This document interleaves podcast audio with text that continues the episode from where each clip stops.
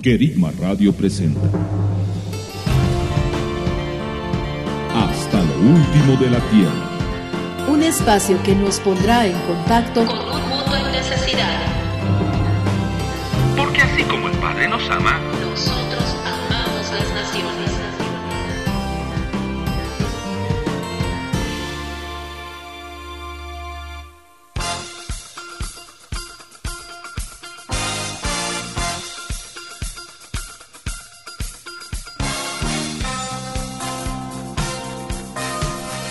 Hola, ¿qué tal amigos? Sean bienvenidos a nuestro programa Hasta lo último de la Tierra a través de Querigma Radio. Somos Gustavo y Daniela Luzardo desde Manta, Ecuador. Saludos queridos amigos, un gusto estar con ustedes en este día, agradecidos con el Padre por este tiempo. Les damos la bienvenida a cada uno de ustedes. Sí, Daniela, le damos la bienvenida a cada uno de nuestros queridos radioescuchas que semana a semana están pendientes del programa y también aquellos que nos están escribiendo a nuestro correo hasta lo último de la tierra radio arroba gmail.com. Gracias por sus comentarios. Daniela, para el primer segmento del programa de este día, ¿qué tenemos en nuestro segmento Reenfoque? En el programa anterior, en nuestro segmento Reenfoque, estuvimos revisando acerca del enviado y el Espíritu Santo. Hoy hablaremos del enviado y la cultura. Muy bien, Daniela, vamos.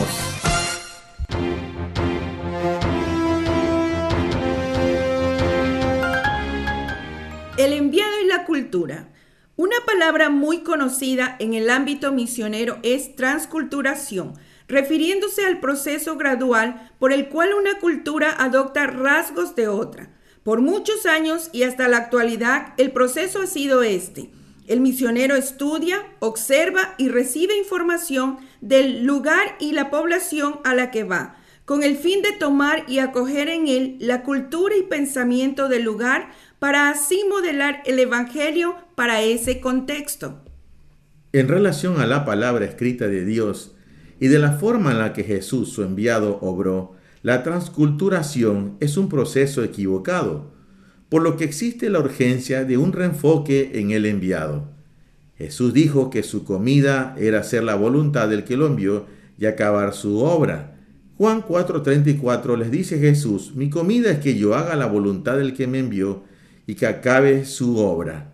Manifestó además que él no hablaba por su propia cuenta, como lo dice Juan 12, 49 al 50, porque yo no he hablado por mí mismo, sino que el Padre que me envió, él me ha dado mandamiento de lo que diga y lo que hable, y sé que su mandamiento es vida eterna. Por tanto, lo que yo hablo, tal como el Padre me ha dicho, así hablo.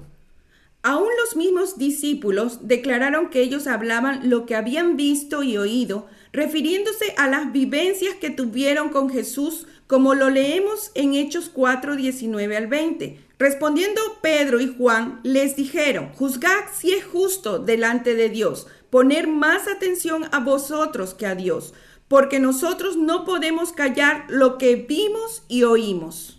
En ningún momento se ve que Jesús o sus discípulos se movieron en base a la persona o la ciudad en la que entraban.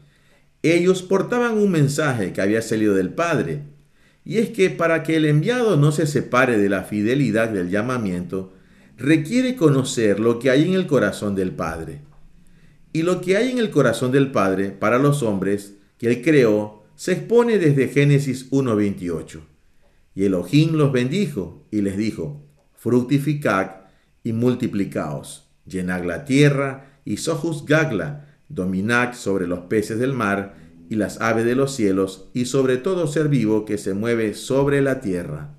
Su deseo es que el hombre se fructifique, se multiplique y gobierne la creación junto con él. Pero sabemos que este plan del Señor fue interrumpido por la caída del hombre. Pero la voluntad de su corazón permanece y lo leemos en Génesis 12:3. Bendeciré a los que te bendigan y maldeciré al que te maldiga, y en ti serán benditas todas las naciones de la tierra. Le está hablando a Abraham y llamándolo para que a través de él todas las naciones sean benditas. Pero Dios no solo quería naciones bendecidas, y lo podemos descubrir en Juan 1.12, pero a todos los que lo recibieron y a los que creen en su nombre, les dio potestad de llegar a ser hijos de Dios. El plan del Padre no solo era bendecir al hombre, su plan es tener hijos y así tener su familia. Vemos cómo el enviado debe llenar la tierra, llamando a otros a esa autoridad dada por el Padre a través de Jesucristo. El enviado debe ir a las familias y ser bendición para ellas, haciéndolas también hijos de Dios y parte de esta nueva familia. En lo natural vemos como los hijos poseen características de sus padres. No solo físicas, sino también la manera de pensar y accionar son modeladas por ellos. Así, Dios el Padre llama hijos para que sean parte de su familia, que posean su pensamiento, su linaje. Jesús dijo que quien lo veía a él había visto al Padre, por lo cual el enviado no debe transculturizarse con el lugar donde él va. El enviado debe tener y traer la cultura del Padre a los nuevos hijos. Efesios 1.5 dice, cuando nos predestinó para adopción para sí mismo, por medio de Jesucristo según la complacencia de su voluntad. Lo que está en el corazón del Padre cuando envía a una persona a un lugar específico es que establezca la cultura del reino de los cielos.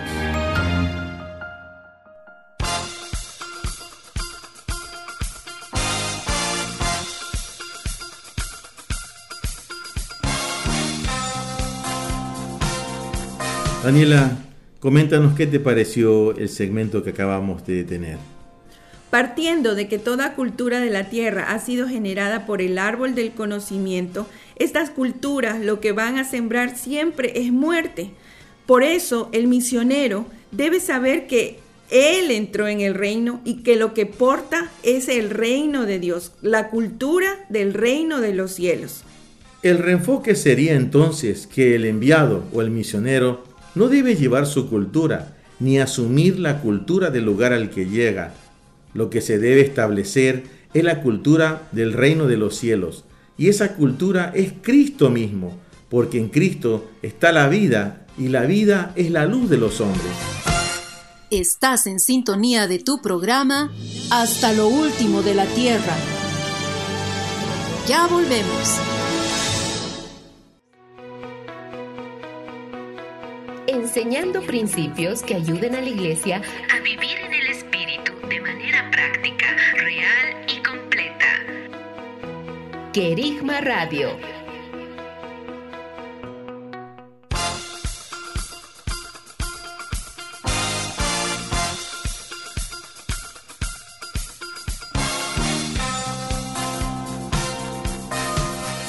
Seguimos al aire con nuestro programa a través de la señal de Querigma Radio desde Manta, Ecuador. Somos Gustavo y Daniela Luzardo. Daniela, ¿qué tenemos a continuación? Gus, tenemos la biografía y estaremos hablando de una persona que entregó su vida al Señor sirviendo a través de las misiones en China. Descubramos quién es.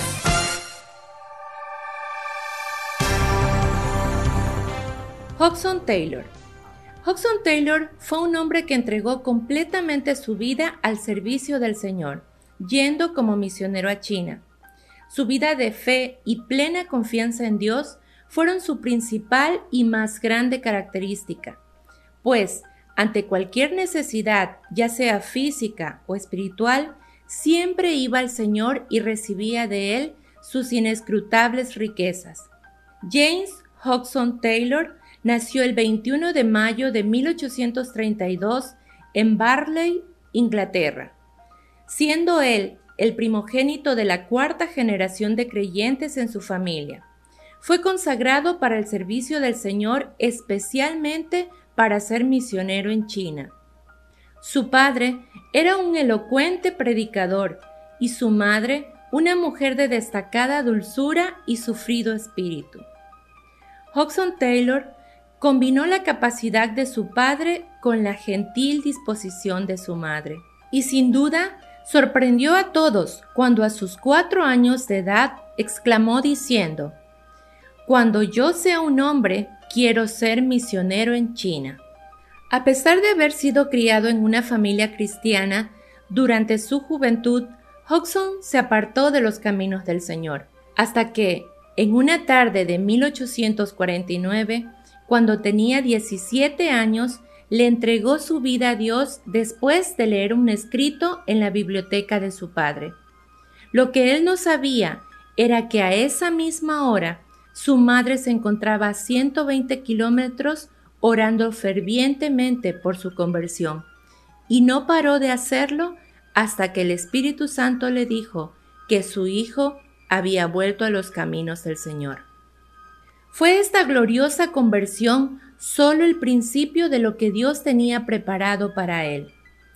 En una tarde se retiró para estar solo. Ese día derramó su corazón delante del Señor y le entregó su vida entera. Sintió la impresión muy profunda de que había dejado de ser dueño de sí mismo y esa impresión nunca se borró de él. Poco tiempo después sintió que Dios le llamaba para servir en China. Desde entonces empezó a prepararse y ser entrenado por Dios para llevar a cabo lo que sería su gran misión. Lo primero que el Señor fue desarrollando en Taylor fue su fe y su dependencia al Espíritu Santo en cada área de su vida, ya sea en su salud, en lo económico y aún más en lo ministerial. Entendió el principio del diezmo y desde entonces se propuso ser fiel al Señor en esa área. Aunque eso significaría dejar algunas comodidades, sabía que estaba siendo entrenado para cuando llegara a China. Además, empezó a dar a aquellos que no tenían, diciendo, tuve la experiencia de que cuanto menos gastaba para mí y más daba a otros, mayor era el gozo y la bendición que recibía mi alma. Cada día se levantaba a las 5 de la mañana para aprender el mandarín y otros dialectos hablados por los chinos, además de empezar el estudio del griego, hebreo y latín.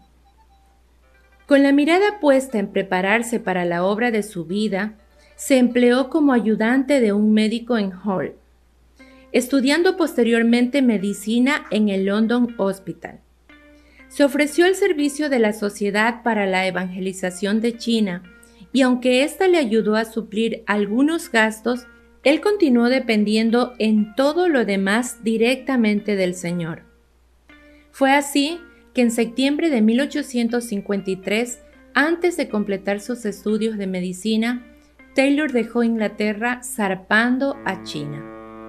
Después de seis meses de viaje, arribaron a Shanghái en marzo de 1854. Hodgson estaba en el lugar y el momento indicado para el cual había sido llamado por Dios, enfrentando oposición apenas llegó y aún desde su viaje. Aunque su destino era Nanking, tuvo que establecerse en Shanghái, puesto que en esos años se estaba dando una revolución en aquel país. En ese tiempo tuvo complicaciones en su salud, sin embargo, pese a esas dificultades, Hodgson empezó la obra del Señor realizando viajes misioneros a varias zonas del interior de China, predicando el Evangelio de Cristo, distribuyendo ejemplares del Nuevo Testamento y brindando servicios médicos. Durante este tiempo también recibió la ayuda de varios misioneros como William Bourne, con quien compartió varios meses de trabajo y pasión por el Señor y las almas. Sin embargo, Hodgson se dio cuenta de que, a pesar de toda esta ayuda que brindaban, no siempre era bien recibido en muchos de los pueblos, pues su aspecto occidental parecía ser una fuerte barrera. Esto lo llevó a tomar una decisión radical, que habría de hacerle acepto a los chinos, pero casi abominable a los ingleses. Él decidió vestirse y peinarse igual que los ciudadanos de la época. Esto le ayudó a realizar la obra con mayor eficacia. Al hacer esto, no solo cambiaba su aspecto físico, sino que en su interior estaba muriendo a cierto orgullo cultural, pues a pesar de que eran los ingleses los que llevaban el Evangelio de Cristo a China por amor, aún había en sus corazones cierto orgullo por su lugar de procedencia o sentirse superiores que los chinos en ciertas áreas, como quizás la vestimenta u otros aspectos de su cultura. y aunque parezca algo muy pequeño, la reacción de desprecio de la mayoría de los misioneros ingleses demuestra que esta era la verdadera barrera que impedía la evangelización de otras zonas de China, la cual el Señor estaba dispuesto a romper, pues Él no hace acepción de personas. Poco después, al prohibirle volver a predicar al interior de China y con el arresto de Bourne, Hodgson pasó por momentos donde su fe fue probada.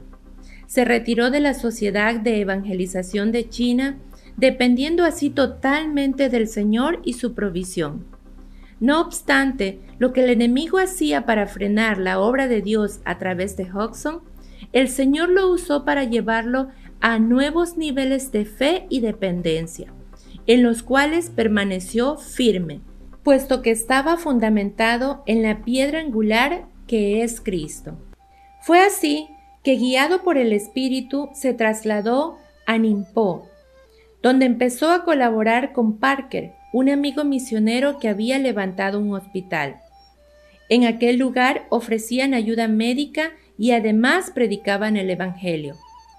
Cabe mencionar que fue aquí donde conoció a María, quien después de varios meses de oración y esperar la aprobación de sus tutores, se convirtió en su ayuda idónea. Tiempo más tarde, Hodgson estaba encargado totalmente del hospital junto con su esposa, quien ya estaba embarazada. A pesar de que todo estaba yendo bastante bien, varios de los pacientes se habían convertido al cristianismo y otro número más grande ya se habían bautizado la salud de Taylor empezó a degradar, teniendo que volver a Inglaterra con su familia. Durante este tiempo, Hodgson pudo culminar sus estudios de medicina y empezó a testificar la obra de Cristo en China, pero también manifestaba la necesidad de la zona interior del país y sentía una carga muy fuerte por sus habitantes. Sin embargo, su salud aún no le permitía volver. Una tarde, Hodgson salió a tomar un descanso y fue allí donde el Señor le entregó una perla que cambiaría por completo su vida. Basada en la lectura de Juan 15, Taylor se dio cuenta de que, aunque él confiaba plenamente en Dios, estaba haciendo este trabajo en sus fuerzas y no en las del Señor. Por esta razón, su salud se estaba desgastando. Esa tarde, Entendió que si haría esta obra, la haría en Cristo y que Él se encargaría de su salud y la de su familia, por cuanto estaba haciendo su voluntad. Además, el Señor le habló acerca del interior de China y que no esperara a que una sociedad de misiones enviara misioneros, sino que en Cristo Él mismo podría hacerlo. A lo que Hodgson respondió, Está bien, Señor, envíame a 24 jóvenes, dos para cada región. Y así lo hizo el Señor, regresando pronto a China con su familia y los nuevos obreros para la misión. Con esa misma fe y nueva revelación sirvió al Señor aún después de la muerte de su hija y asimismo después de enviudar tiempo más tarde, hasta que en 1905 Hodgson partió a la presencia del Señor. Hodgson fue el primero en levantar una sociedad que enviara misioneros al interior de China y traducir la Biblia entera al mandarín y otros dialectos para que más personas pudieran conocer del sacrificio y la gracia de Cristo. Una experiencia que marcó la vida de Hodgson mientras estaba en el interior de China fue una conversación que tuvo con una persona quien se le acercó diciéndole que él siempre había buscado la verdad y que con su predicación tuvo la convicción de haberla hallado. Y le preguntó, ¿Hace cuánto su pueblo conoce la verdad? Y Hodgson respondió, Hace ya varios centenarios. Entonces el chino le dijo, Tanto tiempo llevan conociendo la verdad y recién nos la dicen. Mi padre buscó la verdad toda su vida y murió sin hallarla. Sin duda, esto hizo reflexionar a Hodgson y se propuso llevar la verdad a aquellos que no la conocían antes de que partieran. Estás en sintonía de tu programa Hasta lo último de la Tierra. Ya volvemos. Enseñando principios que ayuden a la iglesia a vivir en el Espíritu de manera práctica, real y completa. Querigma Radio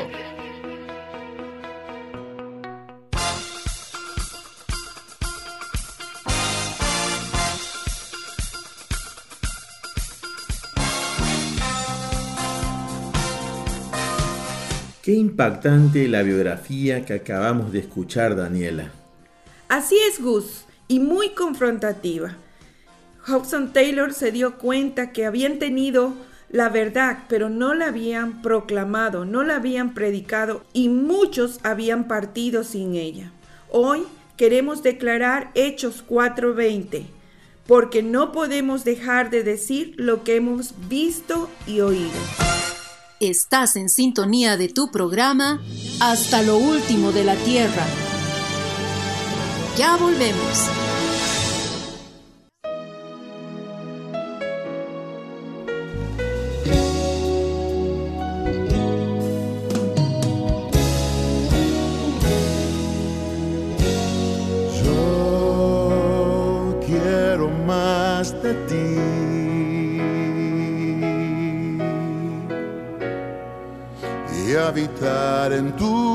Tu presencia. Menguar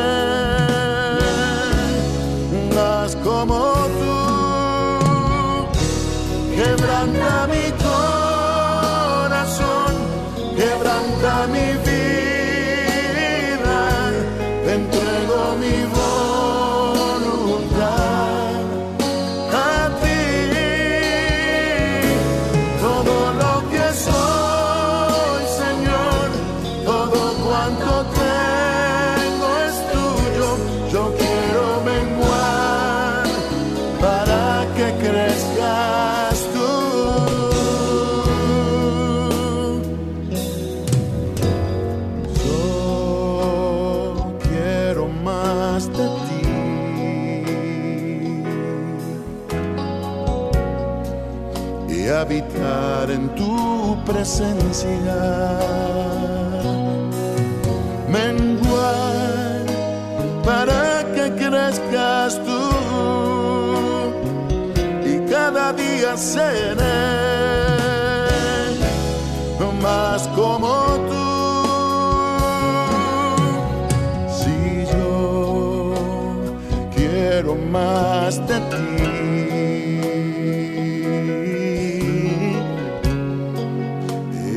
en tu presencia. Menguar para que crezcas tú y cada día seré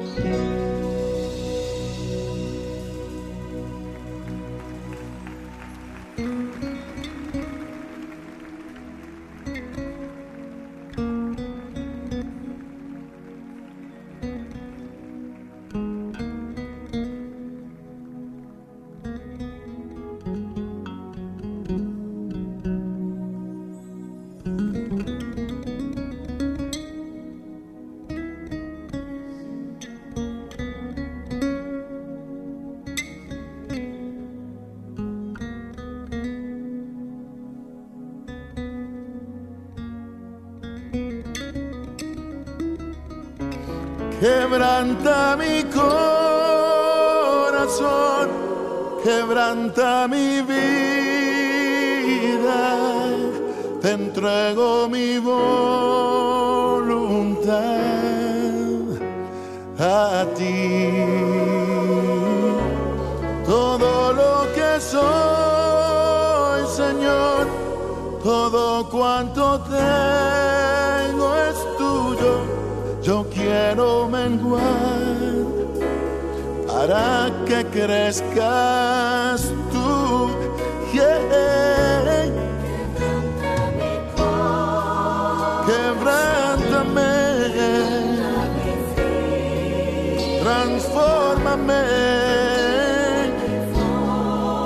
consúmeme en el fuego, el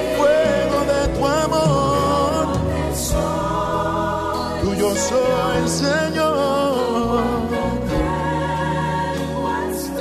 todo tuyo.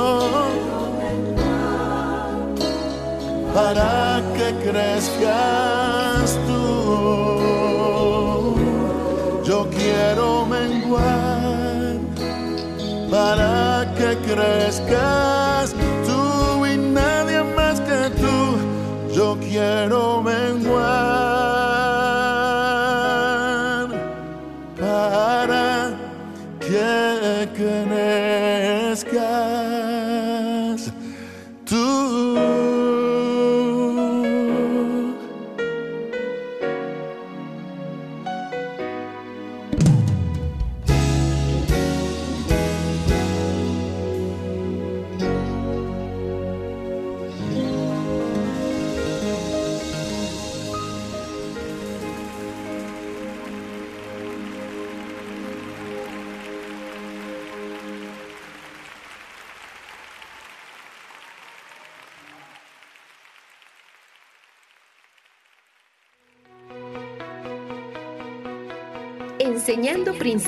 que ayuden a la iglesia a vivir en el Espíritu de manera práctica, real y completa. Querigma Radio.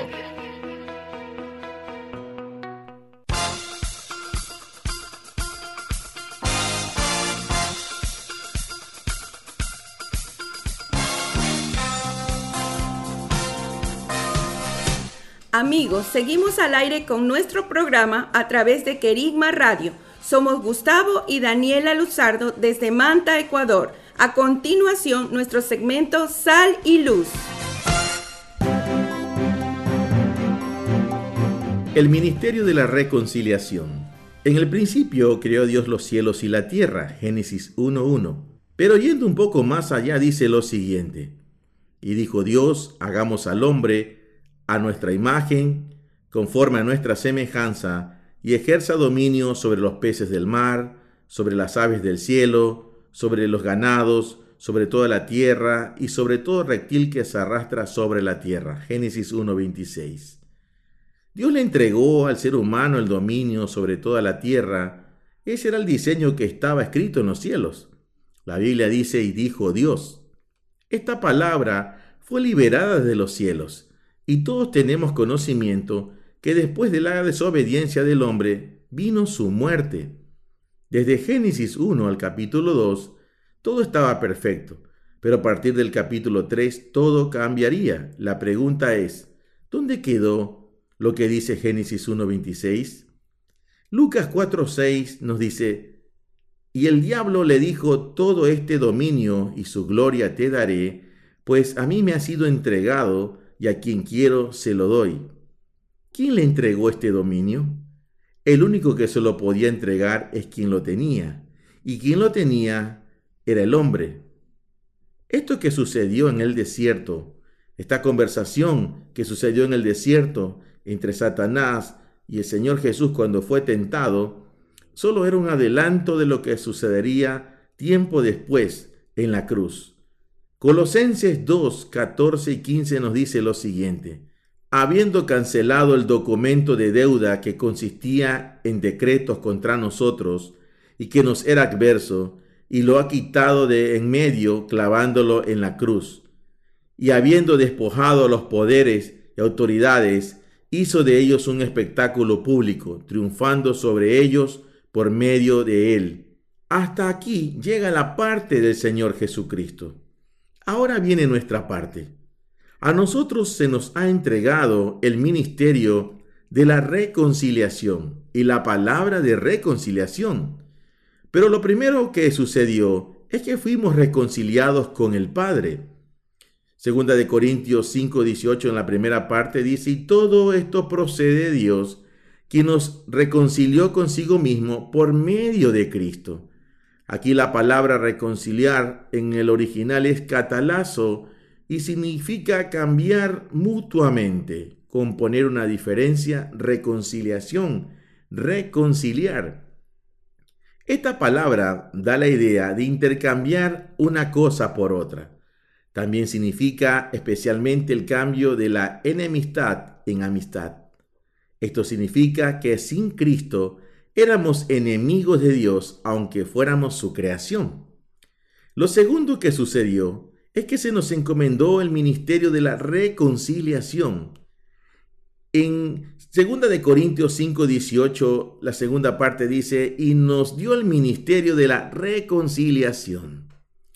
Lo tercero que sucedió es que se nos encomendó la palabra de la reconciliación. Segunda de Corintios 5:19 a saber que Dios estaba en Cristo reconciliando al mundo consigo mismo, no tomando en cuenta a los hombres sus transgresiones, y nos ha encomendado a nosotros la palabra de reconciliación. Aquí reconciliar es la palabra catalagüe que significa cambiar, restauración, favor, reconciliar. Si tiene que haber una reconciliación, es porque previamente ha habido una enemistad. La palabra de la reconciliación es la cruz. Dice 1 de Corintios 1:18, porque la palabra de la cruz es necedad para los que se pierden, pero para nosotros los salvos es poder de Dios. La palabra es poder. Entonces, lo que se nos ha encomendado es algo que contiene dinamita, contiene el poder, la efectividad de Dios, de los cielos aquí en la tierra. Eso nos hace entender que el Padre nunca nos enviará a hacer algo sin previamente asegurarse de que tiene su firma, el sello de su oficina. Se nos ha encomendado, conforme 2 de Corintios 5:19, en su segunda parte, y nos ha encomendado a nosotros la palabra de la reconciliación. Debo tener presente esto como hijo y como servidor del Señor Jesucristo. Se me ha encomendado algo muy precioso, poderoso y urgente. La palabra encomendar en el original significa colocar, constituir, dar, destinar, servir. Si usted es un hombre o una mujer que ha nacido de nuevo, del agua y del espíritu, este poder de reconciliación ya está en usted. Si no ha nacido de nuevo, este poder no está en usted, porque únicamente está en aquellos que han sido reconciliados. Solo el que se ha reconciliado con el Padre puede reconciliar a otros con el Padre mediante la palabra de la reconciliación. Y ese es el mensaje de la cruz. Ahora, ¿dónde y cómo tenemos que manifestar esta palabra de reconciliación? Mateo 28, 19 dice, Id pues y haced discípulos de todas las naciones, bautizándolos en el nombre del Padre y del Hijo y del Espíritu Santo. La palabra de la reconciliación es para las naciones. No podemos reconciliar nuestra nación y las naciones solo con buenas intenciones o estrategias humanas. El diseño para reconciliar las naciones ya está y vino directamente desde el cielo, porque el más interesado en esta reconciliación es el Padre, y el Padre siempre prevé y provee. El único problema es que la mayoría de la gente está ocupada en otras cosas que le parecen que son más importantes. Por ejemplo, su trabajo, su profesión, sus estudios, su familia, sus logros, sus éxitos, etc. Entonces, mucha gente gasta sus energías y recursos en cosas que no van a trascender en la eternidad.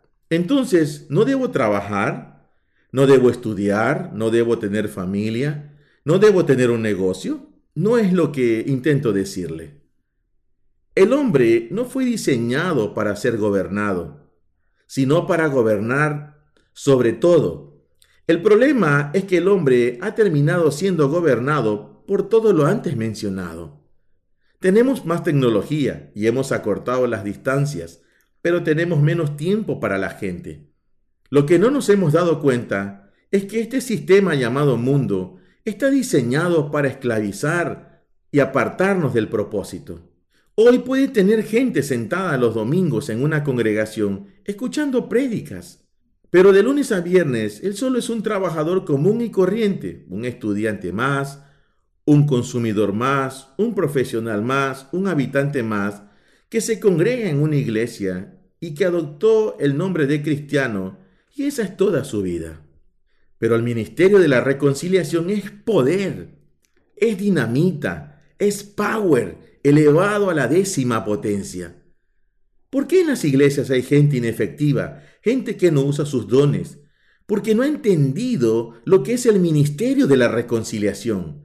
Los dones, los talentos y aún las habilidades que usted tiene le fueron otorgados para cumplir su propósito aquí en la tierra, no en el cielo. Allá no los va a necesitar.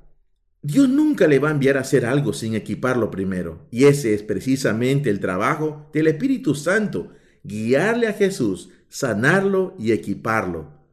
Yo le puedo servir al Señor Jesucristo de muchas formas y maneras, a través de mi profesión, negocio, empleo, trabajos, estudio, familia. En vez de usarlo como una excusa para no hacer nada, debemos usarlo como una plataforma para el ministerio de la reconciliación. El diseño del cielo es la reconciliación de las naciones a través del ministerio de la reconciliación, por medio de la palabra de la reconciliación. ¿Qué va a hacer usted?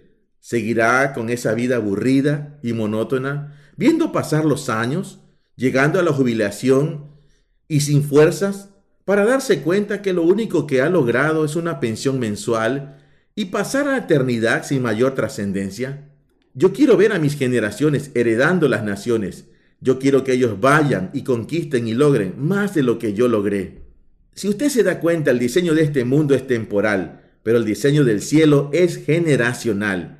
En otras palabras, el diseño del mundo es egoísta y se beneficia a sí mismo, llevándose los mejores años de su vida. Por el contrario, el diseño del Padre es de beneficio mutuo. Lo que quiero decirle es que abra sus ojos y se dé cuenta dónde usted está invirtiendo sus fuerzas y recursos, porque allí quedará su vida.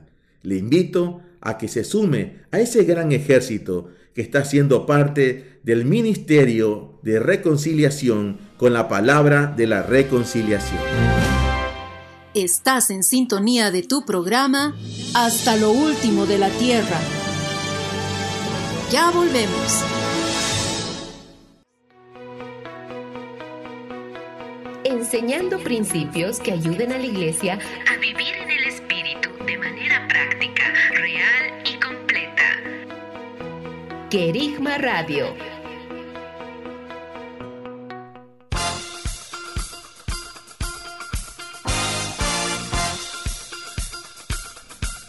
Qué tremenda palabra la que el Señor nos ha dado. Cargamos el ministerio de la reconciliación.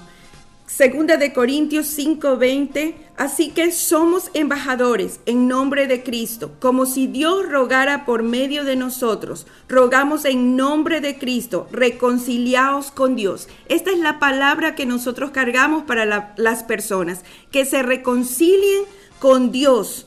No usemos nuestros trabajos, nuestros estudios como una excusa para decir no hay tiempo, sino que más bien sea la plataforma desde donde nosotros prediquemos la palabra de la reconciliación. Estimados radioescuchas, en medio de la pandemia y la cuarentena, esta parte del planeta occidente goza de muchos privilegios. Aunque no podemos reunirnos en los edificios donde habitualmente lo hacíamos, como congregación, mantenemos nuestras reuniones vía online, entrenamientos, tiempos de intercesión y convocatorias, lo que nos permite seguir eh, conectados como cuerpo, como iglesia y haciendo nuestra labor. Pero en este mismo instante hay lugares en otras partes del planeta donde aún los medios virtuales, las transmisiones online están prohibidas.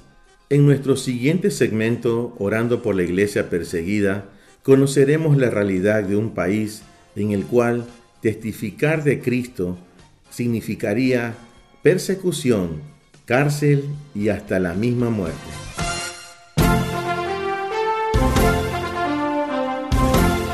Bangladesh.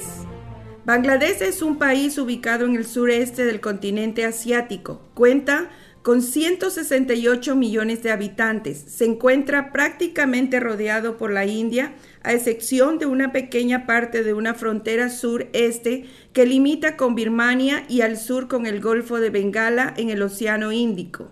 La principal religión del país es el Islam. Bangladesh se encuentra dentro de la ventana 1040, es decir, es una de las naciones con menor presencia cristiana en el mundo. Los cristianos que se convierten del Islam enfrentan una escalada de limitaciones y discriminación. Las facciones musulmanas islámicas militantes, los líderes religiosos locales y las familias participan en este maltrato. Las fatuas, versión específicas de la ley islámica, gobiernan la vida cotidiana en todo el país, especialmente en las provincias. Las abominaciones del ISIS, Estado Islámico, también van en aumento, enfocándose frecuentemente en aquellos que rechazan o son escépticos de la doctrina religiosa, aquellos que se convierten y otras minorías grupos religiosos, incluidos los cristianos. Los extremistas musulmanes hostigan a los cristianos con motivos pretenciosos para fomentar una disputa e incitar el odio religioso en la sociedad. Otro fenómeno que se puede encontrar es el acaparamiento de tierras, que es la práctica con la que algunos musulmanes roban las tierras de los cristianos con violencia, mediante amenazas e intimidación. Este es un problema serio para los cristianos. Los cristianos están obligados a mantener sus actividades de culto en secreto para evitar represalias por su fe. Les presentamos un testimonio de cómo el versículo de Juan 3:16 le cambió la vida a un joven musulmán en Bangladesh. Anil Gómez, su nombre fue cambiado por protección. Tuvo una experiencia que lo transformó por completo. Un desconocido le entregó un folleto en árabe justo en el lugar donde se realizaban las ejecuciones públicas. El folleto contenía un mensaje sencillo, pero que lo impresionó profundamente. Juan 3:16. Porque de tal manera amó Dios al mundo que dio a su Hijo único, para que todo aquel que en él cree no se pierda, mas tenga vida eterna. Nunca había visto nada igual en ningún libro islámico, confesó Anil. En ese momento él estaba intrigado. Descubrió que el pasaje era parte de un libro sagrado llamado Ingeel Sharif, Nuevo Testamento, escrito mucho antes que el Corán. Anil cuenta que unos días más tarde experimentó un encuentro poderoso. Fue alrededor de las 3 de la mañana cuando vio a un hombre vestido de blanco entrando en su habitación. El hombre vestido de blanco le dijo, toma el camino de Nahat, redención, y recibe a Isha, Jesús. Yo estaba temblando de miedo, dijo el ex musulmán. Anil se rindió inmediatamente a los pies de Jesús. Sabía bien que no debía compartir con nadie lo ocurrido. Mientras tanto comenzó a fortalecer su fe. Pudo realizar estudios en el exterior. Después que se bautizó, regresó a Bangladesh. Trabajó como profesor de literatura árabe en una universidad islámica. Su comportamiento levantó sospechas, porque ya no leía el Corán ni compartía las demás costumbres religiosas de sus padres. Entonces fue acusado ante el rector, quien lo despidió y fue catalogado como no apto para enseñar, a pesar de ser un hombre de gran preparación. La noticia se supo rápidamente. Fue entonces cuando un grupo radical islámico lo buscó para matarlo. Cortaron sus venas de las piernas, le golpearon en varios lugares en frente de su familia, perdió mucha sangre y estuvo internado por tres meses. Cuando regresó a su casa, lo golpearon nuevamente y su familia lo desederó. Casado y con un hijo, confiesa que su sustento solo viene de Dios y ha decidido permanecer firme en su fe. Glorificamos a Dios porque a pesar de las persecuciones hay testimonio del obrar de Cristo en medio de Bangladesh. Padre, en el nombre del Señor Jesús, te doy gracias por este momento, Señor, que nos unimos a orar por Bangladesh. Padre, queremos ver desde el Shamaín, queremos ver desde tu perspectiva, Padre, cómo ves Bangladesh. Ciertamente están pasando muchas cosas, persecuciones sobre tus hijos, Señor, en estas tierras, violencia, Señor. Más, Señor, más sabemos que tú tienes una palabra para ellos. Así, Señor, como lo hiciste con este joven, que tú mismo, Señor, permitiste que alguien se le acercara, Señor, y le entregara un folleto. Y tú mismo, Señor, viniste a él y le hablaste de que había un camino mejor, un camino de redención, y ese eres tú, ese eres tú, Señor. Tú eres quien peleas las batallas, Señor. Tú eres quien pelea las batallas de tus hijos en Bangladesh. En este mismo momento, Señor, nosotros declaramos este mismo verso, Señor, sobre Bangladesh, que de tal manera amaste al mundo, amaste a Bangladesh, que diste a tu Hijo unigénito, para que todo aquel que en Él cree no se pierda, mas tenga vida eterna. Señor, llamamos a todos los que están, Señor, ya levantados para esta vida, Señor, los que están eh, predestinados, Señor, allí en Bangladesh, a que te conozcan, Señor. Padre, que sus corazones sean ahora tocados por tu Espíritu, sean tocados, Señor, las vidas, sean tocadas estas vidas, Señor.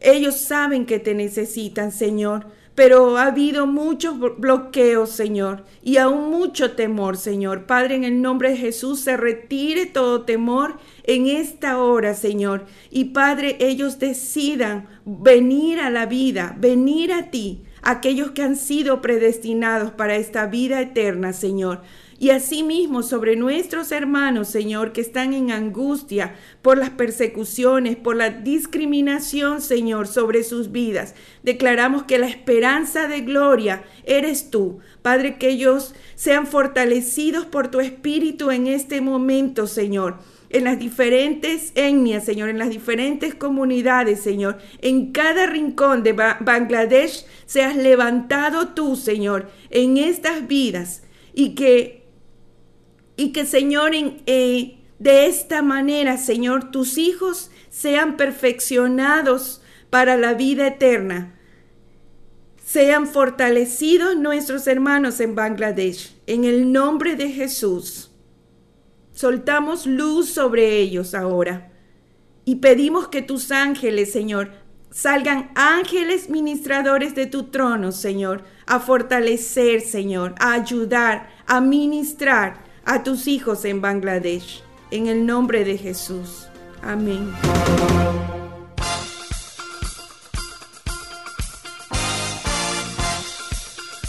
Estimados radioescuchas, les animamos a que durante esta semana tengan en sus oraciones a Bangladesh y aquella iglesia que está siendo perseguida, pero que está siendo firme y fiel al Señor Jesucristo.